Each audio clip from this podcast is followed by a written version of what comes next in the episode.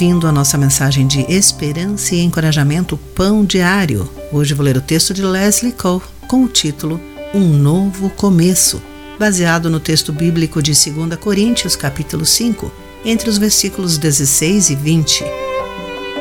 O Ano Novo Chinês está ligado ao calendário lunar e celebra-se entre o final de janeiro e meados de fevereiro.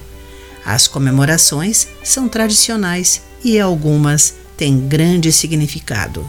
Comprar e vestir roupas novas, limpar bem a casa e pagar as dívidas. Isso tudo faz lembrar que deixamos o passado para trás e começamos o ano com a ficha limpa.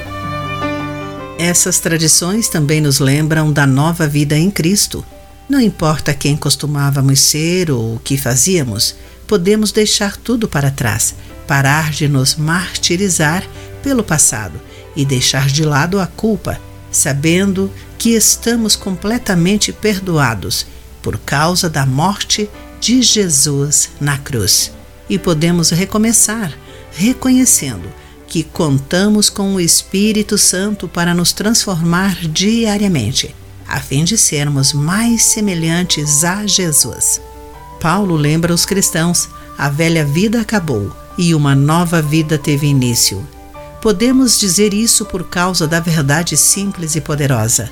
Deus nos reconciliou consigo através de Cristo e não leva mais em conta nossos pecados contra nós. Outros ao nosso redor podem não estar dispostos a esquecer os nossos erros passados, mas estejamos certos de que, aos olhos de Deus, não estamos mais condenados, de acordo com Romanos 8, versículo 1. Como Paulo salienta, se Deus é por nós, quem será contra nós? Aproveitemos o recomeço que Deus nos deu através de Jesus. Querido amigo, você encoraja os novos cristãos a recomeçar? Pense nisso. Eu sou Clarice Fogaça e essa foi a nossa mensagem do dia. Este programa é uma produção de Ministérios Pão Diário. E a mensagem de encorajamento que você ouviu foi extraída do devocional Pão Diário. Para conhecer mais recursos e falar conosco, acesse o site pãodiario.org.